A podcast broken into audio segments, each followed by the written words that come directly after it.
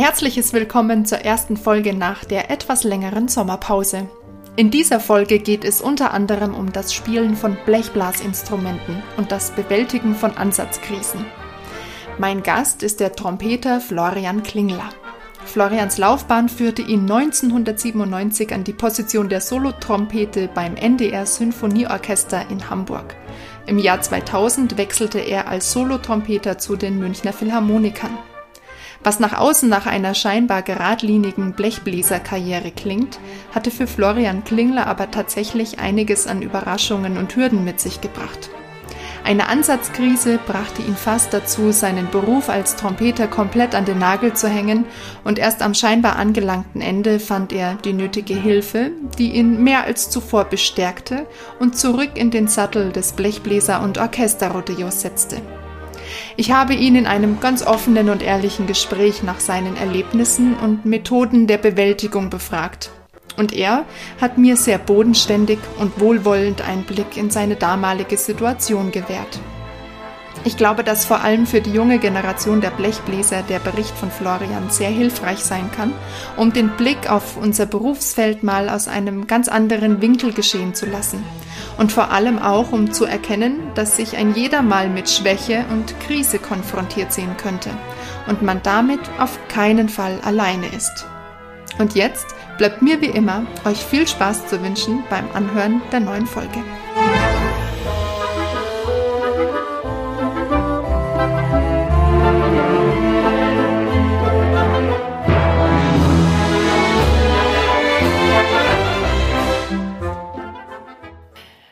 Herzlich willkommen, lieber Florian, zu meiner neuen Folge von Der gesunde Ton, dem Podcast für ganzheitliche Musikergesundheit und Wohlbefinden.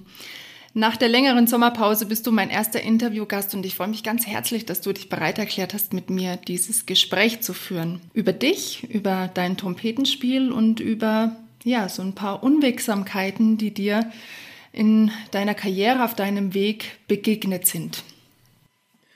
Ja, liebe Veronika, freut mich auch für die Einladung und freue mich darauf, jetzt das zu machen. Und äh, es ist schwierig jetzt, äh, das in kürzester Zeit alles zu erzählen, weil es doch eine lange Geschichte war. Aber vielleicht fangen wir einfach ähm, damit an mit deiner Krise. Du hattest 2010 eine kleine oder etwas größere Ansatzkrise. Wie hat sich das denn geäußert? War das ein schleichender Prozess oder hast du schlagartig gemerkt, dass da irgendwie was gar nicht mehr funktioniert und es war von heute auf gleich, von jetzt auf gleich komplett anders? Oder war das eher was so ein schleichender Prozess, dass es langsam sich angebahnt hat? Ja, das war ein schleichender Prozess, absolut. Also das kam immer wieder mal, dass äh, so kleine Aussetzer waren und die kleinen Aussetzer, die wurden dann immer mehr. Ähm, bis dann ein entscheidendes Konzert mit der neunten Maler einfach total in die Hose ging. Und äh, dann war mein Vertrauen in mich selber und in mein Spielen auch äh, mehr oder weniger äh, sehr schlecht und kaputt. Mhm. Ähm, hast du was waren dann so die ersten Schritte? Wahrscheinlich fängt man dann erstmal an zu denken, hm, es ist vielleicht nur eine Phase oder es geht wieder vorbei. Kann man das dann, oder konntest du das dann lange wegdrücken? Oder war das was, wo du ziemlich schnell gemerkt hast, buh, das nimmt aber jetzt überhand und das kann ich so gar nicht mehr handeln? Oder war das tatsächlich was, wo du erstmal versucht hast, es zu ignorieren und irgendwie, ja, ganz weit hinten im Hirnkastel quasi wegzuschließen? Naja, es war dann schon eine große Geschichte für mich und auch für meine Kollegen, weil äh, so einen Totalausfall, wie es damals war bei, die, bei dieser besagten neunten Maler, hatte ich vorher nicht. Äh, das waren immer so kleinere Aussetzer, wie jeder ein, eigentlich hat, so im Berufsleben, äh, die immer wieder mal passieren, weil wir sind ja keine Maschinen. Das ist ja alles normal, dass immer wieder mal ein Gixer oder ein Fehler passiert.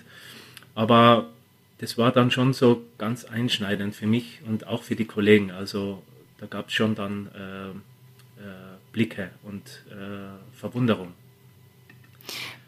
Blicke und Verwunderung von den Kollegen, um, wie was von den Dirigenten hast du oder von, von der Intendanz hast du da gleich ähm, Rückmeldung bekommen oder? Äh, überhaupt nicht. Also das wurde, wurde ignoriert. Ähm, die haben das natürlich zur Kenntnis genommen. Äh, Und die dachten wahrscheinlich auch, okay, das ist so eine Phase, die schnell wieder vorbeigeht. Aber ja. das war dann nicht so. Also ich habe mich dann zwar wieder erholt, ähm, aber nicht mehr so richtig. Also das ging dann nach diesem Konzert oder nach diesen Konzerten, es waren vier damals, die richtig in die Hose gingen, ähm, war das nicht mehr so, dass einfach das Vertrauen dann zurückkam. Mhm. Ähm, was meinst du mit richtig in die Hose gehen für, für welche, die jetzt Blechblasinstrumente spielen?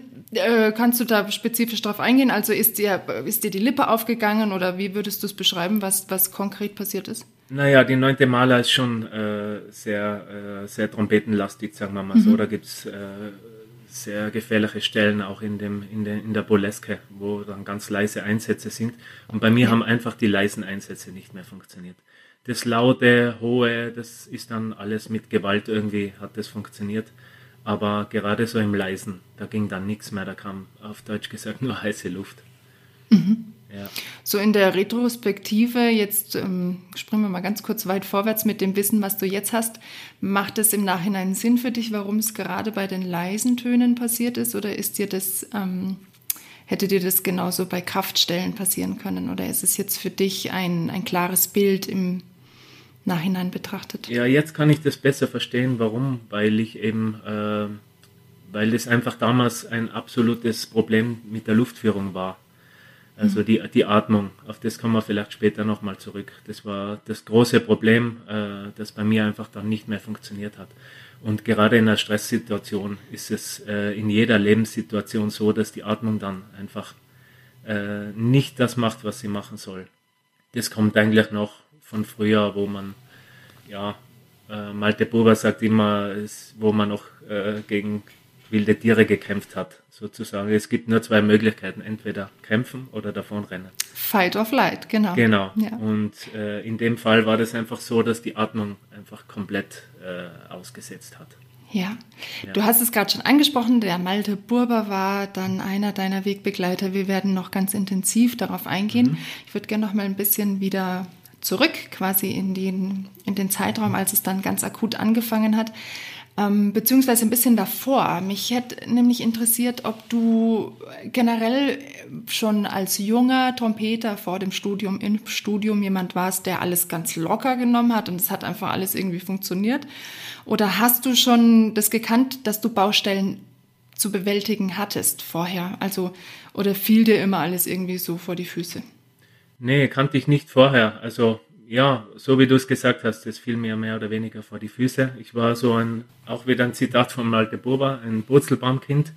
Es gibt ja. Kinder, die können den Purzelbaum sofort und es gibt Kinder, die müssen den lernen.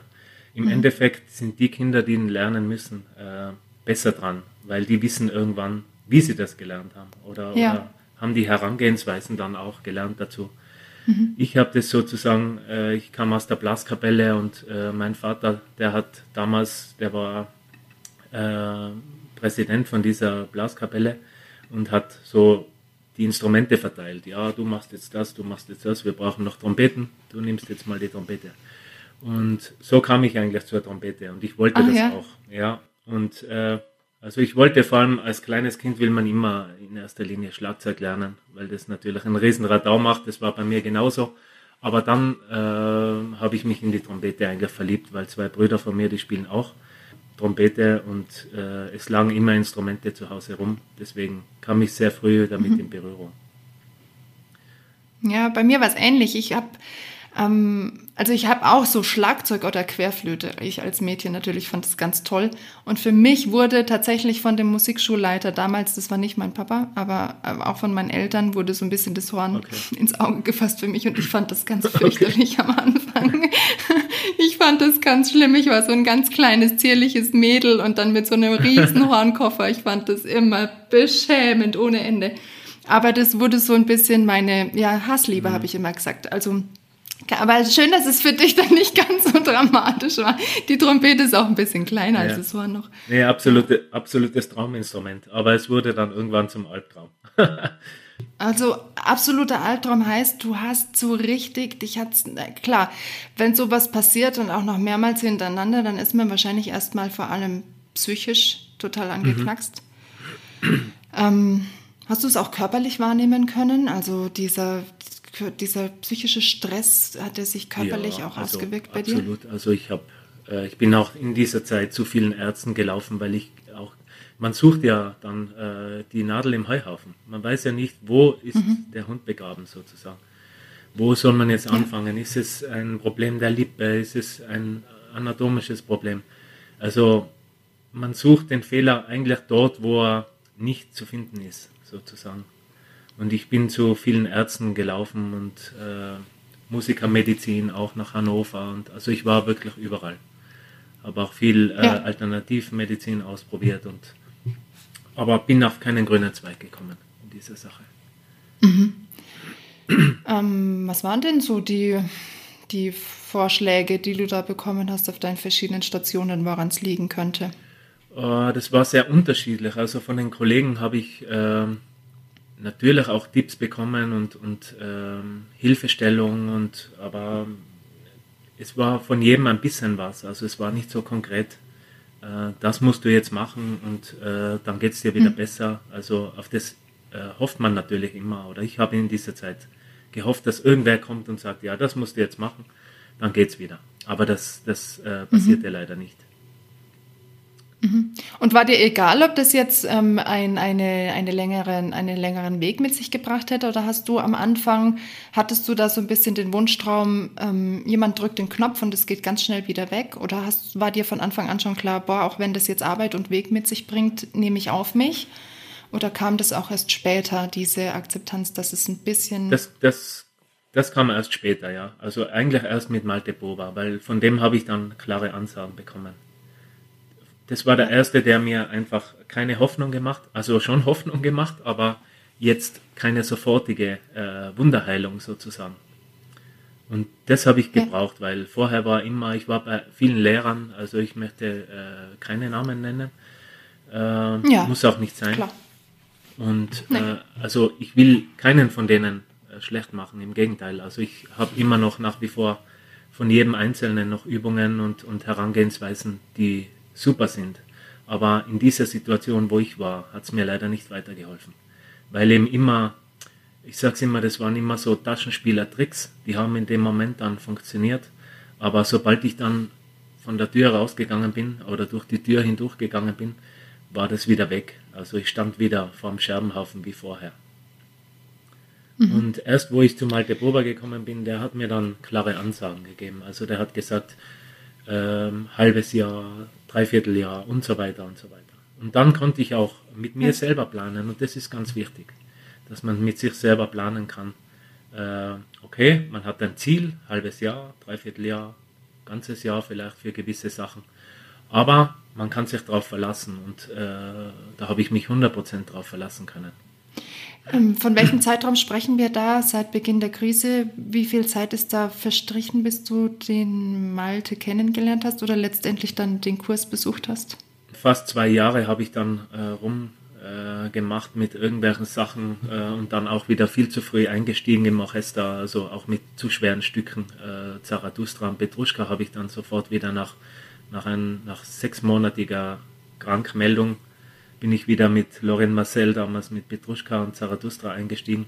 Und das war natürlich wieder, äh, ja, wieder ein, ein Absturz sozusagen. Also danach musste ich wieder raus. Und, und ähm, also du hattest quasi diesen, diesen Totalzusammenbruch mit Maler 9 und dann hat sechs Monate gedauert, in denen du beurlaubt warst.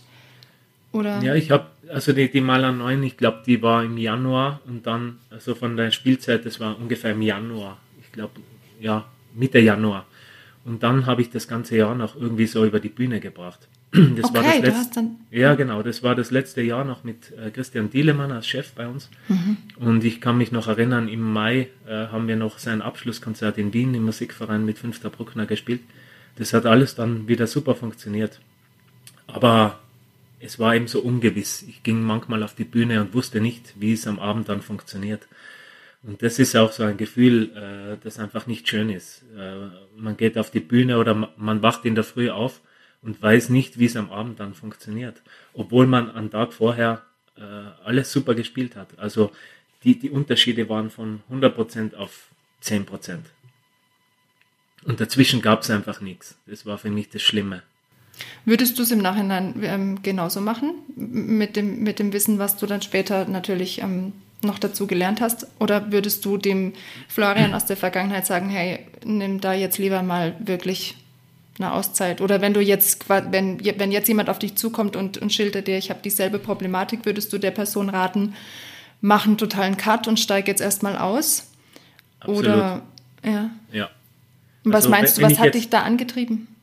Ähm, einfach, ja, was wir vorher schon besprochen haben, äh, einfach, dass man das nicht glauben will, wie weit man eigentlich schon unten ist.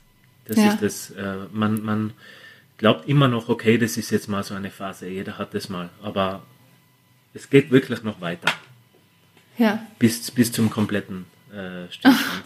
okay. Also du musstest es komplett ausreizen. genau, genau. bis es dir quasi bewusst wurde. Ja, es ist ja leider Genau. ganz oft so. Ne? Es muss einem erst richtig schlecht gehen, bevor man irgendwie ähm, neue Wege vielleicht auch beschreitet. Und Ja. vielleicht wärst du auch gar nicht so offen gewesen für diese letzte Konsequenz dann. Äh, bei unserem Vorgespräch hast du nämlich gemeint, es war so, du hattest schon immer wieder mal von dem Malte Burber gehört und es war so in deinem Hinterkopf, aber es kam nie richtig bei dir an. Also es war immer nur so, so ein Echo im Ja. Hinterkopf. Ich hatte immer, ich bekam immer E-Mails von Malte Burba, ja, es sind noch Plätze frei bei irgendwelchen Kursen und so weiter und mehr oder weniger, also ich sag's ganz offen, das hat mich immer so ein bisschen genervt, weil äh, ich das einfach damals nicht gebraucht habe. Und äh, in letzter Konsequenz war es dann halt so, dass äh, in dem Monat, wo ich eigentlich schon kündigen wollte bei uns im Orchester, da kam dann wieder so ein E-Mail rein und äh, das, der Kurs war in Amberg und ich habe mir gedacht, okay, äh, ist vielleicht jetzt Schicksal, ich muss das jetzt annehmen und habe mich da angemeldet. Es waren noch zwei Plätze frei, ich bekam den vorletzten Platz und äh, bin dann hingefahren äh, und das war dann irgendwie meine, meine Rettung sozusagen, weil ich habe die Kündigung, die lag schon geschrieben bei mir im Computer und abge abgelegt, abgespeichert und äh, ich war schon kurz davor, dass ich die bis Ende Januar dann abschicke, weil ich wollte einfach so nicht mehr weitermachen. Hast du das mit Kollegen schon besprochen gehabt oder war das eine stille, heimliche Entscheidung? Nee, das war, also ich habe es mit meinem Kollegen, mit Bernhard Beschel, äh, ist auch ein Kollege von meiner Trompetengruppe, und der hat zu mir gesagt, mach das bloß nicht, warte noch und äh, du schaffst das wieder und also dem habe ich auch sehr viel zu verdanken, weil der mich immer motiviert Ja. hat, auch weiterzumachen und Ja, also es ist schon so ein Umfeld, ist schon wichtig. Ähm, stabiles unter den Kollegen, die sich auch nicht äh, gegenseitig irgendwie noch zusätzliches Leben schwer machen, sondern die Unterstützung hat dir schon geholfen. Ähm, und wie lang ging der Kurs bei Malte Burber? Äh, das war eigentlich ein Fünf-Tages-Kurs, aber ich konnte nur zwei Tage und ich habe dann äh, vorher mit ihm auch Kontakt aufgenommen und dann hat er gesagt, ja, okay, zwei Tage, äh, das reicht vorerst mal für dich, äh, soll die zwei Tage dann dazukommen. Und äh, bin dann hingefahren und habe mir das alles angehört. Also ich hatte das Buch von ihm schon vorher, das lag schon jahrelang bei mir im, im Schrank und auch mit der DVD und so natürlich nie angeschaut vorher und weil man es ja nicht Ja. braucht. Und Ja. dann habe ich das nochmal, also er erklärte in den Kursen komplett dieses Buch, also mit Beispielen und Klangbeispielen und, und Übungsbeispielen und so weiter. Also sehr empfehlenswert. Und äh, diese zwei Tage, die waren sehr anstrengend, dass man das alles aufnimmt, weil das ist so, ja, man wird äh, vollgepumpt mit Informationen und äh, weiß dann oft auch nicht mehr, wo vorn und hinten ist. So ging es mir zumindest.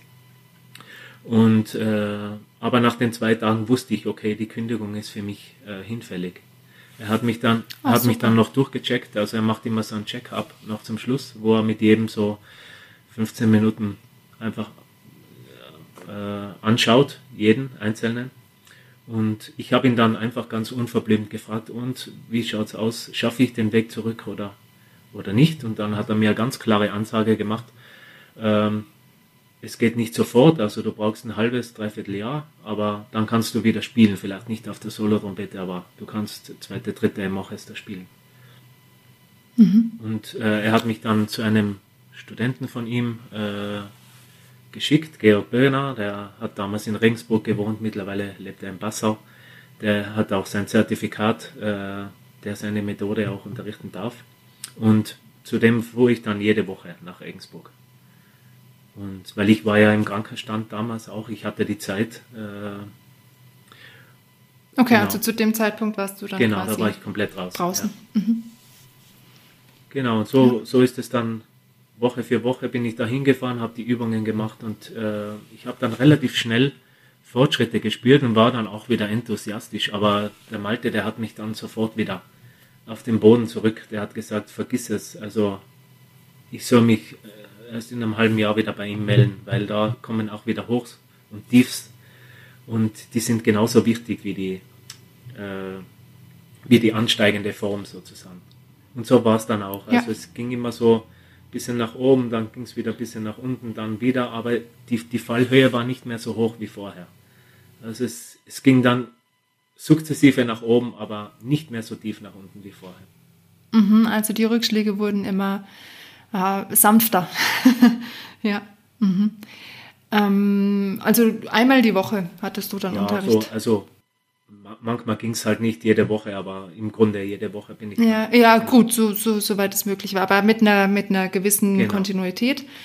Ähm, für alle, die jetzt vielleicht noch gar keine Ahnung haben, von wer Malte Burber ist und dass es sowas überhaupt gibt, kannst du kurz beschreiben, was, wie das abgelaufen ist, was du da gelernt hast? Hatte das eine Abfolge oder war das alles speziell auf einen auf deine Problematik geschnürt oder haben alle, die bei dem Kurs waren jetzt oder die die Arbeit gemacht haben, dieselben Schritte durchlaufen? Äh, alle haben dieselben Schritte durchlaufen. Also es sind so verschiedene Parameter, äh, die man lernen muss oder die man eigentlich lernen sollte, weil äh, es war dann auch für mich so, dass ich zum ersten Mal äh, gelernt habe, auch wie das Ganze funktioniert.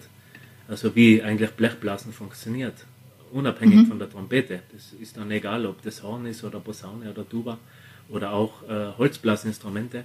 Ähm, er hat uns dann einfach gelehrt oder, oder, oder beigebracht oder, oder erklärt, besser gesagt, wie das Ganze funktioniert, wie die Atmung funktioniert, was die Lippe macht, was die Zunge macht und so weiter. Also das komplett aufgesplittet in den ganzen Einzelteilen. Und einfach, ich habe das dann im Endeffekt besser verstanden. Hm. Ja, und so ging es den anderen Kursteilnehmern auch. Also ich saß da in, da waren glaube ich 16 Leute oder 17 und da war von bis, also vom Amateur bis zum Studenten. Äh, ich mhm. war glaube ich der einzige Orchestermusiker bei dem Kurs mhm. und also so quer durch die Bank. Also es mhm. war alles, alles da. Mhm. Es war natürlich wahrscheinlich für dich von Vorteil, dass du so ein bodenhaftender Typ bist, der jetzt kein Problem hat mit ähm, ganz normalen Hobby-Laientrompetern oder Musikern, Blechbläsern da zu sitzen. Genau, das wäre vielleicht für manche schon die erste Hürde gewesen. ja, ich glaube, der Malte hat da auch äh, keine Berührungsängste mit, mit äh, so Leuten. Also er hat mich genauso behandelt wie alle anderen. Nicht besser und nicht schlechter, also ganz klar. Und das war für mich auch wichtig. Ich brauche das auch nicht. Ich muss da keine extra Würste haben, nur weil ich jetzt mit einer Philharmoniker bin oder so. Da geht es eigentlich nur um die Sache. Ja, gut. Hat dich wahrscheinlich dann auch noch zusätzlich empfänglicher gemacht für die ganze Geschichte. Genau. Genau. Ähm, hast du dann mit ihm selber auch nochmal nach dieser ganzen Zeit, du hattest wahrscheinlich immer Kontakt mit ihm, hast du dann selber auch mhm. nochmal mit ihm gearbeitet oder hat dir die Arbeit dann mit seinem Schüler ausgereicht oder wie, wie war das? Also ich bin dann jede Woche zum Georg gefahren nach, nach Regensburg, mhm. aber so einmal im Monat hatte ich immer äh, dann Unterricht beim Malte. Äh, ich, ja. Es war damals äh, sehr gut für mich, weil er kam sehr oft nach München. Äh, er war oft auf der Durchreise zu irgendwelchen Kursen und dann hat er immer in München Station gemacht, weil in München waren mehrere Leute, die bei ihm dann Unterricht hatten. Und dann habe ja. ich oft im Gasteig einfach ein Zimmer organisiert und dann kam er für drei, vier Stunden und dann hat jeder Unterricht bei ihm. Okay, dann wart ihr zu mehrend auch bei ihm. Ja. Genau, genau. Das war so einmal im Monat und ich bin dann auch ein paar Mal nach Mainz gefahren, wenn er nicht in München war. Also ich habe dann auch den Weg nach Mainz gemacht zu ihm, ja. äh, in die Hochschule. Und das hat dann oft gar nicht lange gedauert. Ich bin da hingefahren, oft nur 30 Minuten, kurz äh, paar Sachen noch erklärt und äh, ja, oft ganz kurz und schmerzlos. Mhm. Und dann hat er mich auch oft wieder, ja, das ist jetzt nicht gut, du musst da mehr dranbleiben und kannst wieder nach Hause fahren und so. Das äh, war dann auch, also kam auch vor. Okay. Aber jetzt nie demotivierend, sondern immer äh, mit Kritik, aber trotzdem so einer Kritik, die ich dann auch verstanden habe, wo ich jetzt wieder weiter. Pädagogisch hochwertig auch. Ja. Genau, sehr okay. hochwertig, ja. Ähm, viele, die, oder es gibt ja so ein bisschen dieses, hm, wenn man sich über die Malte-Burber-Methode unterhält mit anderen Blechbläsern, dann gibt es manchmal so Reaktionen so oder Aussagen, oh, der verändert einem komplett den Ansatz und da wird alles komplett über den Haufen geworfen. Würdest du das bestätigen? Ja. Na, absolut nicht. Absolut nicht. Also natürlich, es gibt Fälle, wo er dann auch sagt, okay, du musst den Ansatz mhm. umstellen, mhm. aber da sagt er mit, mit klarer Kante einfach die Wahrheit. Ja. Und das ist für denjenigen vielleicht in dem Moment äh, dann nicht so äh, toll, weil äh, Ansatzumstellung ist ein langer Prozess. Ja. Also ich habe es jetzt mit einem Studenten von mir gemacht, auch begleitend, der hat es auch mit ihm, also mit Malte gemacht, beziehungsweise mit Georg Birner dann auch. Äh, und das war ein langer Prozess. Du musst vorher die ganzen äh, Einzelteile lernen und dann äh, spielst du mal nichts mehr und dann äh, fängst du an wieder mit einem großen Mundstück. Das ist das so, sozusagen das Downsizing mhm. von einem übergroßen äh, Trompetenmundstück, das man eigentlich normalerweise nicht spielt. Ja. Dann wird es vom großen Mundstück quasi auf das normale, das man vorher gespielt hat, wieder zurückgeführt sozusagen. Mhm. Und meistens waren also bei Ansatzumstellung ist halt immer so, dass man entweder in der Oberlippe oder in der Unterlippe einsetzt. Ja. Und da sagt der Malte meistens dann, okay, du musst eine Umstellung machen, sonst spielst du in fünf, sechs Jahren keinen Ton mehr. Mhm. Weil das rutscht dann immer weiter rein und das war bei mir Gott sei Dank nicht. Ich war knapp davor, aber ich konnte es gerade noch ab. Okay.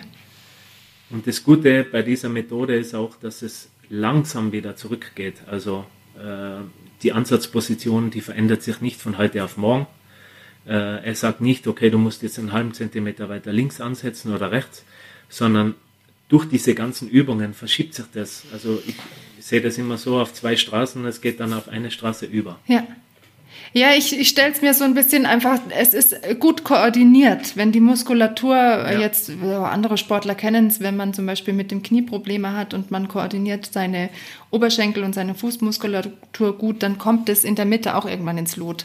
Also es ist, deswegen genau. muss ich jetzt nicht am Knie rumdoktern, sondern ähm, die genau. zusammen, genau. das Zusammenwirken von mehreren Muskelgruppen im richtigen Maß ähm, bringt es dann ganz natürlich mit sich. Aber jetzt im Nachhinein ähm, hast du jetzt auch dasselbe, dieselbe Art zu spielen wie vor der Krise. Also du, du, du, für dich ist Trompetenspielen fühlt sich noch genauso an, nur mit dem Zusatz und dem Zusatzwissen und der Zusatzwahrnehmung wahrscheinlich auch, die dir durch die Arbeit mit der Malte-Borber-Methode vermittelt wurde.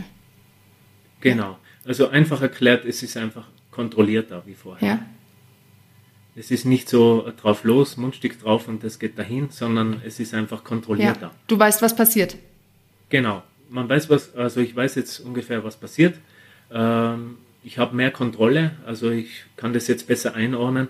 Aber dieser Weg zur Kontrolle ist, äh, der dauert ein bisschen, weil man hat so viel Information, also was die Zunge macht, was die Atmung äh, betrifft. Äh, was die Lippen machen und so weiter. Also man versucht im ersten Moment alles gut zu machen. Mhm. Und dann geht es meistens nicht so gut am Anfang, weil man eben so viele Bausteine zusammensetzen muss. Mhm. Aber durch die ständigen Wiederholungen, durch die Zeit, die man auch investiert ins Üben und die täglichen Übungen, äh, automatisiert sich das dann mit der Zeit. Mhm. So dass man irgendwann nicht mehr nachdenken muss, was macht jetzt die Zunge, was macht die Lippe und was macht die Atmung. Mhm. Genau. Ja aber mit dem Hintergedanken, dass es einfach kontrollierter ist. Ja.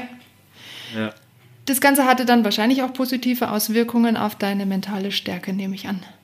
Natürlich, weil äh, es kommt das Vertrauen wieder zurück, dass es dann auch funktioniert. Ja. Und äh, du weißt ja auch selber, äh, sobald man Vertrauen wieder in sich selber hat, ja. dann funktioniert oder ist das Ergebnis auch gleich wieder besser. Ja und äh, einfach Erfolgserlebnisse. Und die bekam ich dann aber erst wieder, wo ich im Orchester angefangen habe. Mhm. Das war ganz schwierig in der Zeit, wo ich äh, nur geübt habe, sozusagen zu Hause, äh, weil man hat ja keine Auftrittsmöglichkeiten. Das ist ja jetzt genauso wie in der Corona-Zeit.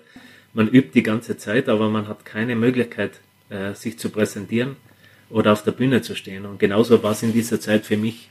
Vielleicht können sich jetzt auch viele in mich oder in Leute hineinversetzen, die einfach eine Krise haben. Mhm. Die können, können es nicht ausprobieren. Ja. Erst wenn du wieder auf der Bühne stehst äh, oder sitzt, dann kannst du es probieren. Ob es dann gut geht oder schlecht, ist dann eine andere Frage. Aber man mhm. muss es irgendwann muss man es wieder probieren.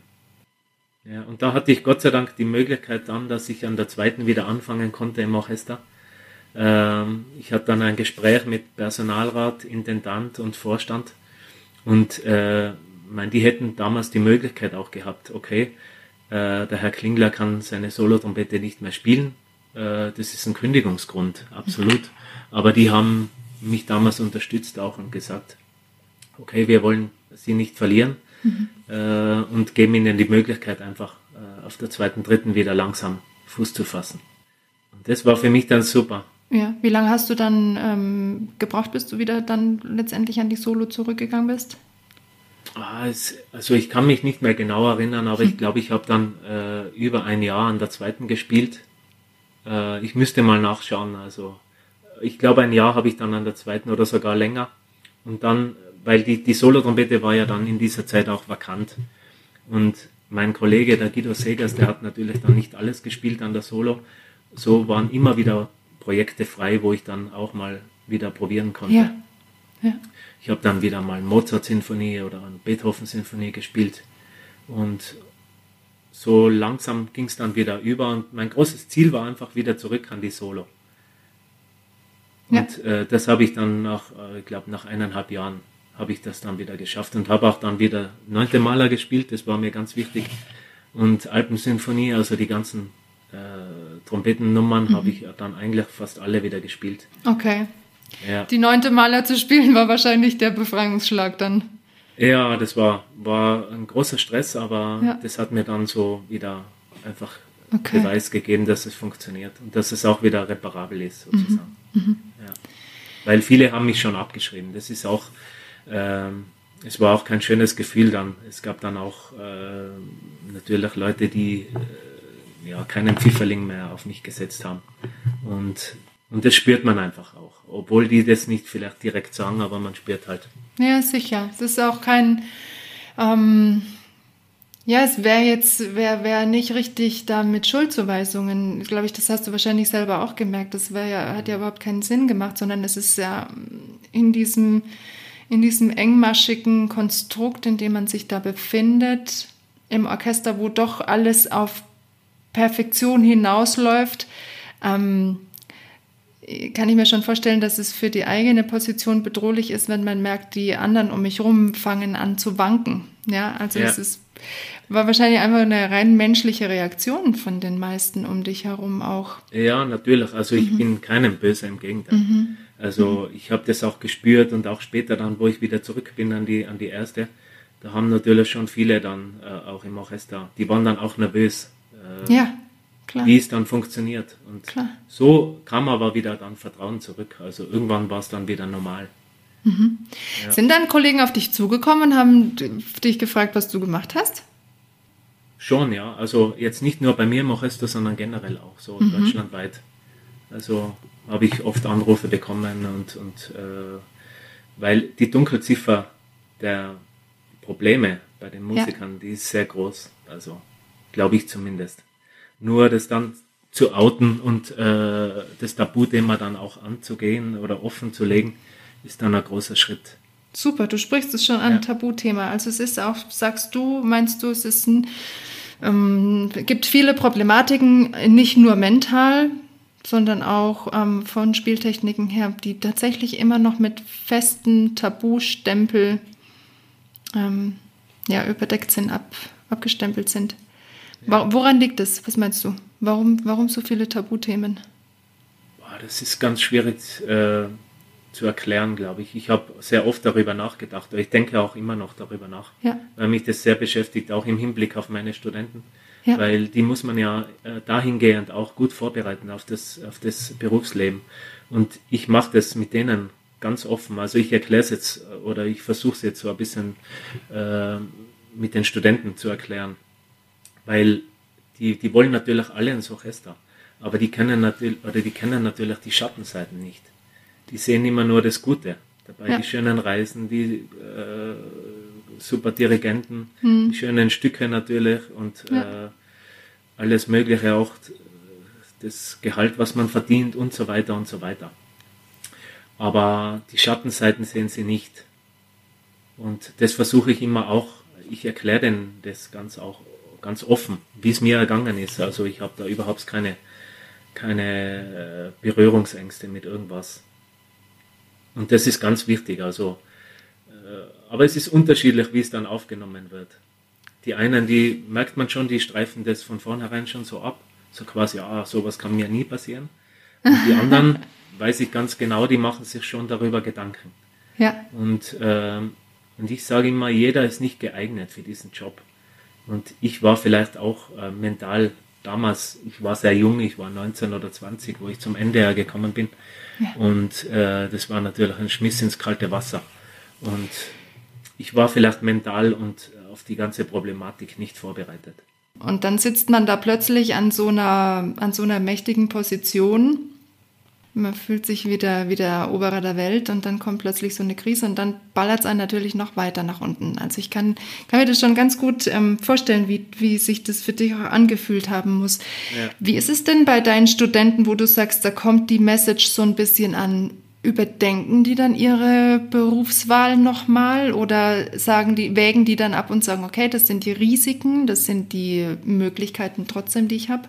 Oder gibt es dann tatsächlich ein paar, die sagen, puh, wenn du mir das jetzt so real aufzeigst, dann denke ich da nochmal drüber nach. Mhm. Absolut. Also es wird äh, gerade jetzt in dieser Situation, auch wieder mit Corona, wird sehr viel darüber nachgedacht. Ja.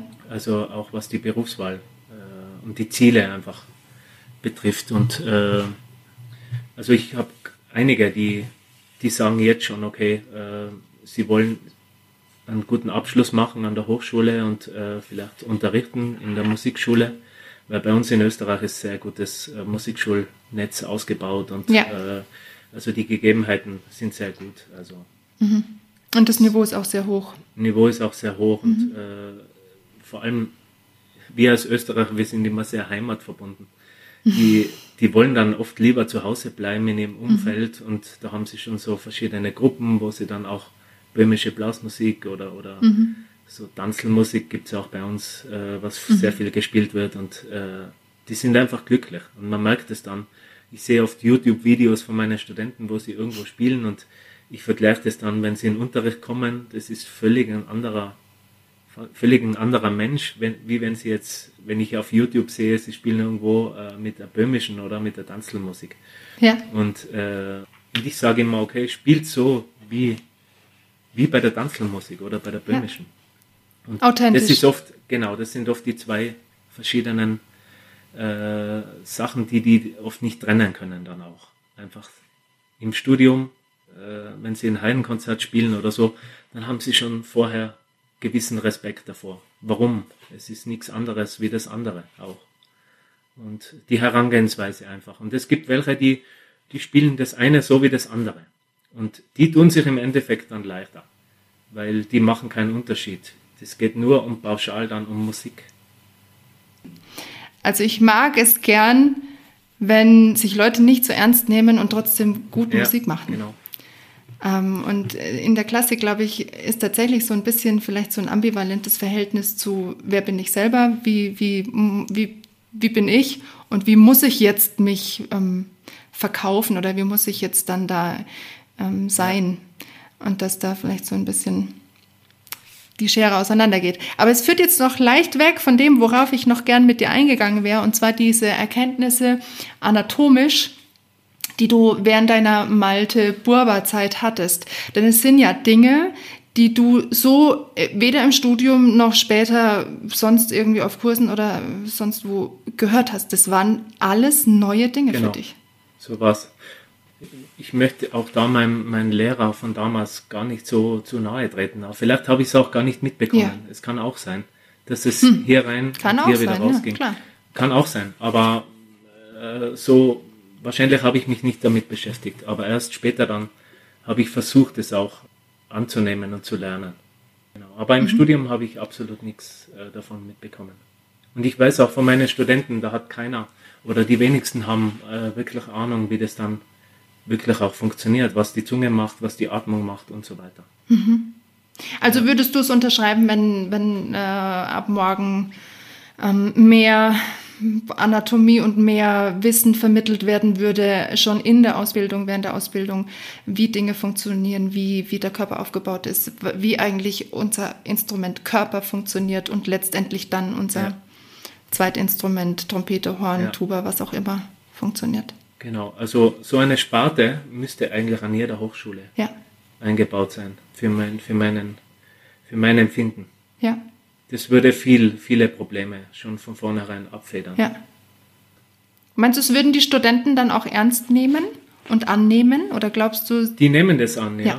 Wir haben sehr viele Kurse, also in Linz, äh, meine äh, Lehrerkollegen, Willi Brandstetter vom Notzelbrass ja. und äh, Raimund Zell ist der Hornprofessor ja.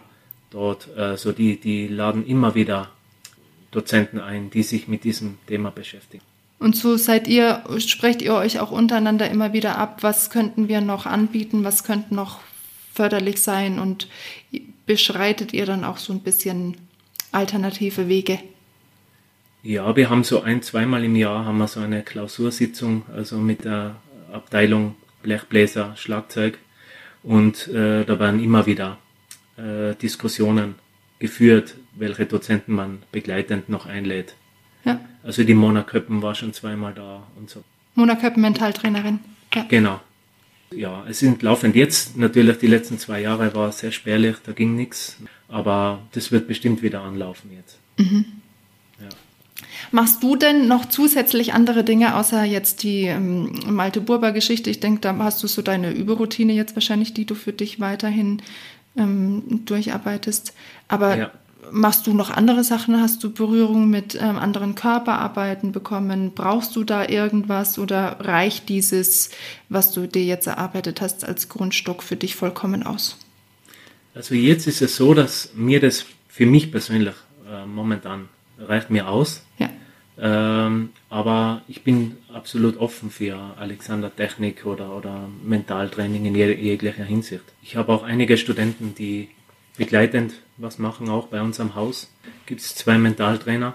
Und, äh, aber es ist immer wieder individuell. Der eine braucht es, der andere braucht es nicht. Ja. Und äh, deswegen, aber ich bin offen für, für, für alles. Ja. Ja, und es gilt dann wahrscheinlich auch einfach ähm, offen zu sein für die Problematiken der Studenten, weil ähm, was nützt mir der beste Mentaltrainer, wenn die Wurzel eigentlich irgendwo am Gefühl vom Ansatz liegt, ne? Und ja, man selber ja. traut sich nicht auszusprechen, ich, ich, ich spüre nicht richtig oder weiß nicht, was da los ist. Und dann kann der Mentaltrainer sich den Mund fusselig reden. Ja. ja. Ich habe da das Gefühl, dass du durch deine Erfahrung ähm, eine richtig gute Anlaufstelle bist für alle, die so ein bisschen ja, damit zu kämpfen haben, vielleicht auch sich zu öffnen und zu sagen, hey, da läuft was nicht gut. Mhm. Ähm, wie siehst du es im, im Orchester generell jetzt in deinem Orchester noch? Hast du das Gefühl, dass ähm, langsam Zeiten anbrechen, in denen, wir hatten es vorhin auch von den Tabuthemen, in denen äh, langsam offener über Dinge gesprochen wird und auch ein bisschen offensiver angegangen wird? Oder ist es eher noch ein zuschleichender Prozess vielleicht? es ist schon wesentlich besser wie, wie vor Jahren. Also, oder vielleicht bekomme ich es auch jetzt intensiver mit, weil ich auch selber betroffen war und äh, vorher eigentlich keine ja. Berührungen gehabt habe mit, mit dieser Thematik. Aber ich merke schon, dass offener darüber gesprochen wird. Absolut. Also nicht nur bei mir im Orchester, ich weiß es auch von einigen anderen Orchestern. Und ich weiß auch, dass einige Orchester zum Beispiel mhm. jetzt, was den Malte Boba betrifft. Mhm. Ähm, ich weiß von drei oder vier Orchestern, die ihn ja. schon mal geholt haben. Und einfach so prophylaktisch fürs ganze Blech oder für alle Interessierten, einfach ihn einzuladen für einen Meisterkurs. Und äh, ich weiß auch, dass die alle total begeistert waren. Äh, aber es gab auch einige, die dann gesagt haben, okay, alles schön und gut, aber ich brauche das jetzt vielleicht in diesem Moment nicht, aber größtenteils war es so, dass es super angenommen wurde. Ja, schön. Und auch dieses prophylaktische. Also du hast mir von, ähm, von Trompeterkollegen aus anderen Orchestern erzählt, die einfach so zu ihm gegangen sind. Die hatten gar keine Probleme, sondern die sind einfach so ja, hin. genau. Das finde ich super. Also wenn ich das vorher schon gemacht hätte, hätte ich vielleicht äh, viel abwehren können von vornherein. Ja. Also wenn du, wenn du etwas verändern könntest für die Orchesterlandschaft, wenn du jetzt den, den, mit dem Finger schnippen könntest, was würdest du verändern? Oder gibt es gar nichts und du denkst dir, ja, muss, muss jeder selber klarkommen irgendwie? Ja, man schwimmt für sich, für sich selber. Das ist so, äh, ich vergleiche das immer mit so einem Haifischbecken. Also ja. Orchester ist einfach, man kommt hin, man spielt, äh, man schwimmt für sich alleine. Das ist so Tradition, die wird weitergegeben mhm. und dann wieder weitergegeben. Und so jedes Orchester ja. hat so seine eigene Tradition. Also jetzt äh, gar nicht hingehend auf die Klangkultur oder irgendwas anderes, sondern einfach so das Zwischenmenschliche auch. Man wird da so einfach auch miterzogen. Mhm. Und das ist wahrscheinlich auch was, was vielen Studenten vorher, wie soll es einem auch bewusst sein, das Klima von einem Arbeitsplatz einzuschätzen, an dem man ja. nicht, nicht tagtäglich arbeitet, Schwierig. erfährt man dann erst, wenn man drinnen sitzt. Und dann kommt man genau. damit zurecht oder eben es wird äh, zur Belastung. Aber in deinem Fall war es dann eben doch sehr glücklich, du mit deinen tollen Kollegen um dich rum, die dich ja. da wirklich unterstützt haben. Also mhm. da beglückwünsche ich dich auch im Nachhinein, dass das so gut gelaufen ist. Ja, danke. Also ich bin sehr, sehr froh, ja. Ja. Mm, jetzt muss ich noch mal ganz kurz gucken. Ah ja, genau. Also dieses, wir hatten dieses prophylaktische angesprochen und da wäre meine Frage jetzt eben nochmal gewesen, vielleicht auch für die Zuhörer und Zuhörerinnen, die jetzt auch aus dem Laienbereich eher kommen, ähm, wem genau du jetzt so einen Kurs bei Malte Burber empfehlen würdest? Also pauschal allen. Allen. Allen. Ja, egal. Ja. Das ist das Gute an dieser Methode, dass es einfach für jeden passt. Es gibt verschiedene Methoden, äh, die zum Beispiel nur für jemand Bestimmten äh, geeignet sind. Und eben okay. bei Malte Boba ist es einfach gut, dass es für jeden passt. Also vom Laien bis zum professionellen Musiker. Und äh, ich weiß auch von einigen Holzbläsern, die zu ihm gehen und, und seine Methode machen. Also es ist nicht nur rein Blechbläser, sondern generell. Sehr gut, dass du das sagst. Es war mir auch nicht bewusst, dass auch Holzbläser bei ihm gut aufgehoben sind. Ähm, wir kommen schon so langsam zum Ende von unserem Gespräch und ich habe am Ende immer die hm, ja, altbewährte Frage, was deiner Meinung nach einen gesunden Musiker oder vielleicht auch gesunden Menschen ausmacht. Ja, also ich sage immer, äh, ein gesunder Musiker ist für mich jemand, der einfach Spaß an seinem Beruf hat, äh, sich jederzeit selber mehr oder weniger verarzten kann, was so die Probleme betrifft, äh, was das eigene Spielen betrifft und der mental und psychisch äh, sehr stark aufgestellt ist. Und sein Potenzial, ja. das jeder Musiker eigentlich hat, jederzeit äh, abrufen oder zeigen kann. Das ist für mich ein gesunder Musiker. Aber in erster Linie geht es um den Spaß, dass man einfach Spaß an seinem Beruf hat und an dem, was man macht, egal ob es im Amateurbereich oder im Profibereich ist. Super. Lieber Florian, vielen Dank für das tolle Gespräch und für die vielen Informationen, die du mir und auch den Zuhörern und Zuhörerinnen mitgegeben hast über deine Zeit, über deine Erfahrungen und über die Methode von Malte Burber. Und ich habe fast das Gefühl, dass da noch eine Folge von mir kommen wird, wo es nur um die Malte Burber Methode geht. Mal schauen, mit wem. Vielen Dank dir.